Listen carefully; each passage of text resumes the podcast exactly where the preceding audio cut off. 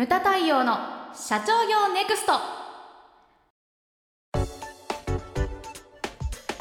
皆様こんにちは。ムタ太陽の社長業ネクスト。番組ナビゲーターの奥脇彩です。太陽さんよろしくお願いします。はいよろしくお願いします。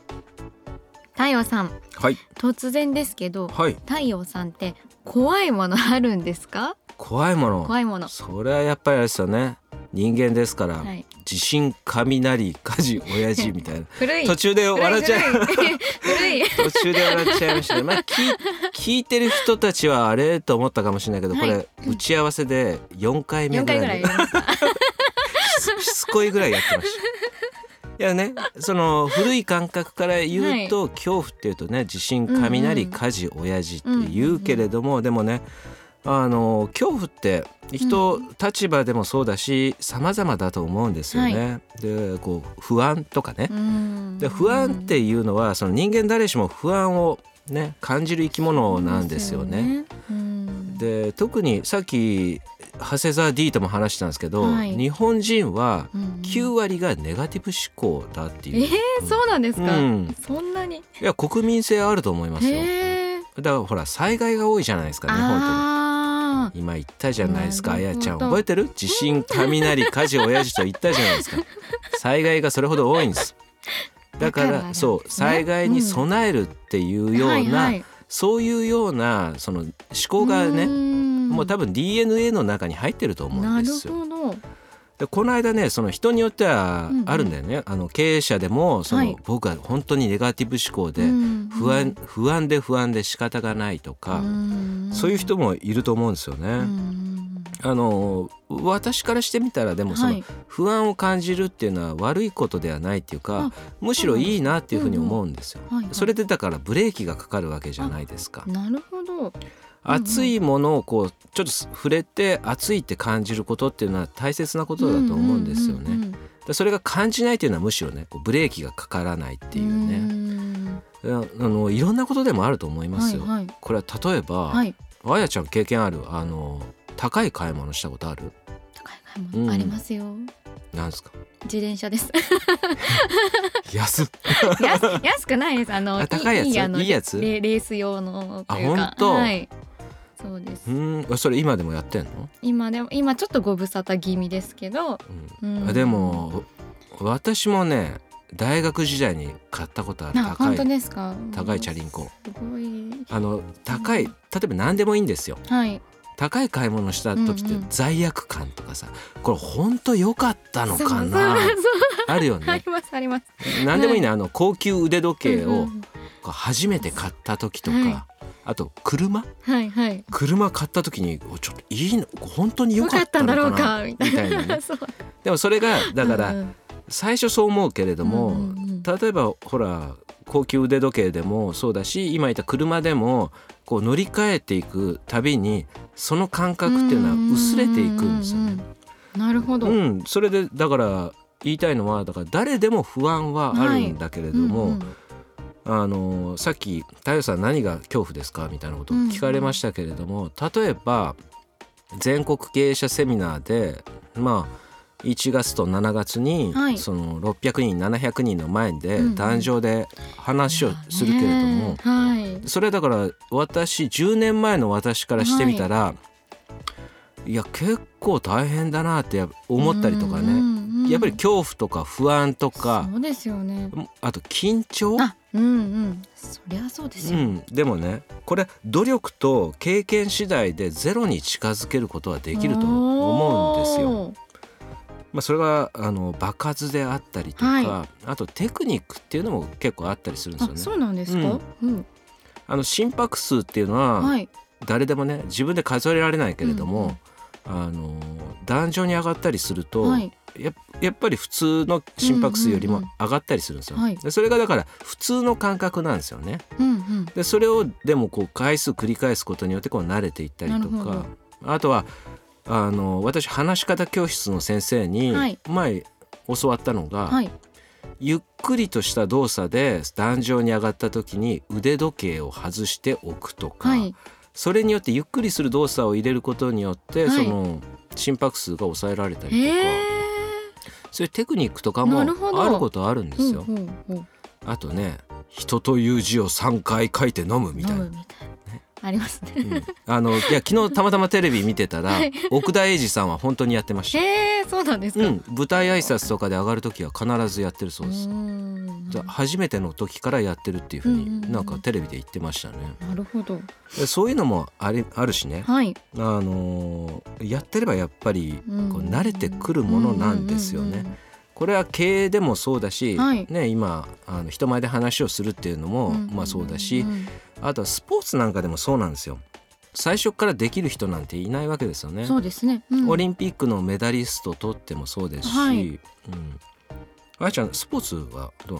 まあなんかその ロードバイクと、うん。あとあれですバスケバスケやってましたあねー。ずっと。はい。だから試合とかになるとやっぱりね。すごい緊張してダメでした。だじゅ受験もそうです私。スポーツだけではなく。緊張すると。すごい緊張しちゃって。ああるよね。で全然よく言われてるのが、うん。あのスポーツでもそうじゃないですか、はい。その練習でこれだけできるのにその練習の中でもうね100回やってはいうん。12回のミスが本番で出てしまうっていうね。んんうんまさにそれです、うん。これはだからそのメンタルの部分とか、うん。でいろんな部分があると思うんですよ。それをこう改良してあげるとうんこう治ったりとか、おー。スポーツでも私はアルペンスキーをやってたんですけれども、その普段滑ってるのに、うんうん。あの何とも問題ないんだけど、はい。それがだ試合になると体がやっぱりり筋肉がね、はいはい。緊張するんですよね。それをこうどうするかとか、うんうんアルペンスキーやっててもそのジャンプの人たちのメンタルっていうのはうんうん。すごいなっていうふうに思いますよ。あの空を飛ぶっていうのは、はいはい。だから我々からしてみたら、うん。あの考えられないぐらいの度胸だなって思そうってる、ですよね。あんなジねャンプ台高梨沙羅さんとか、ね本当に、でもうん。あの人たちからしてみたらちっちゃい頃からこうあのね。はいはい。雪国ってグラウンドにジャンプ台があったりするんですよね。うううん長野とか札幌とか。はいでとあのその頃からやってる彼らにしてみたら、はい。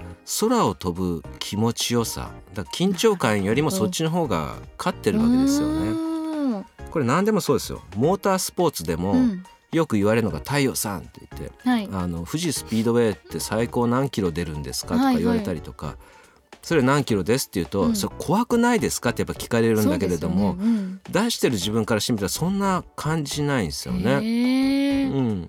うん、慣れたからですか？慣れたからかも、あそれもあるし、うんうんだスピードが出るサーキット場こそ横幅とかがあるから、あゆっくり物が流れるように見えるんですよ。で近くのものは速いですよ、ーはいはい電光板みたいなのはシューンっていくけれども でもこう遠くを見てると、うんうん。ゆっくり景色が流れるんで、意外とね落ち着いて見てられるんですよ。そうなんですね、うん。うんうん。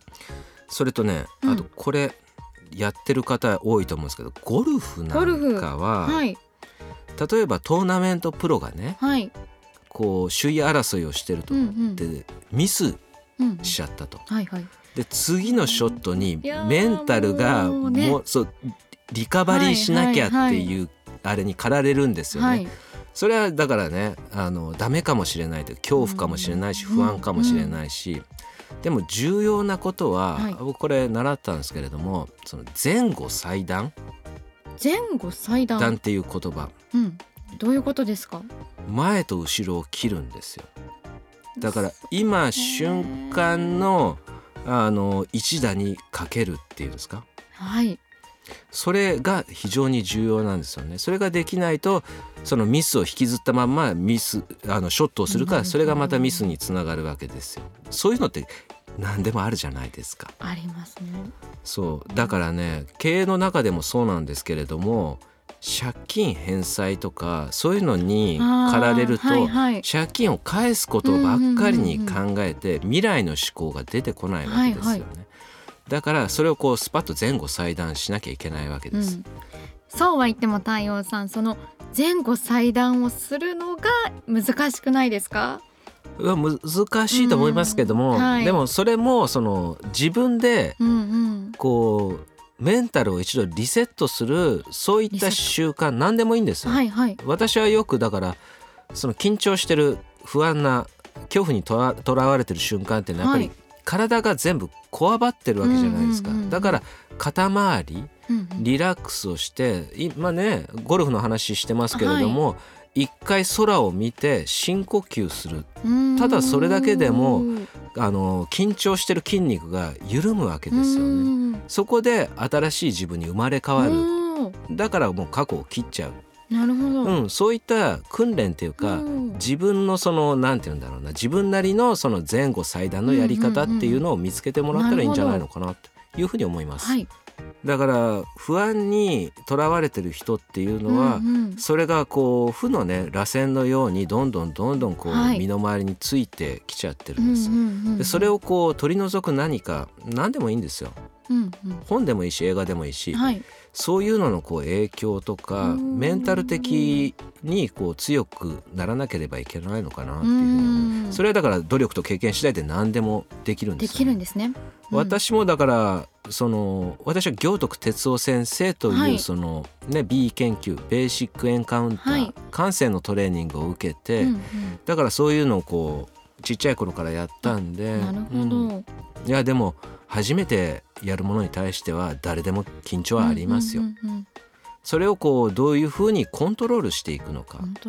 うん自分のメンタルなんだから、うまく付き合っていくっていうのが大切だと思うんですよね。はい。でさっき、えー、と前後祭壇って言いましたけれども、だから大事なことはこの一言に尽きると思うんです。うん今この瞬間に全力を出すということなですなんるほど。過去のことはどうでもいいと、うんうん未来のことだそれは今全力をつかうん尽くさないと未来も良くならないわけじゃないですか。なるほど。じゃあ重要なのは今を生きるっていうことだと思うんですね。はいだから過去にとらわれてもいけないしはい今だと、今だと。うん必ずできるはずですんで、はいぜひ頑張っていただけたらなというふうに思います。はい。ムタ太陽の社長業ネクストは全国の中小企業の経営実務をセミナー、書籍、映像や音声教材、コンサルティングで支援する日本経営合理化協会がお送りしました。今回の内容はいかがでしたでしょうか？当番組で取り上げてほしいテーマやご質問などございましたら当番組ホームページ上からお寄せください。お待ちしております。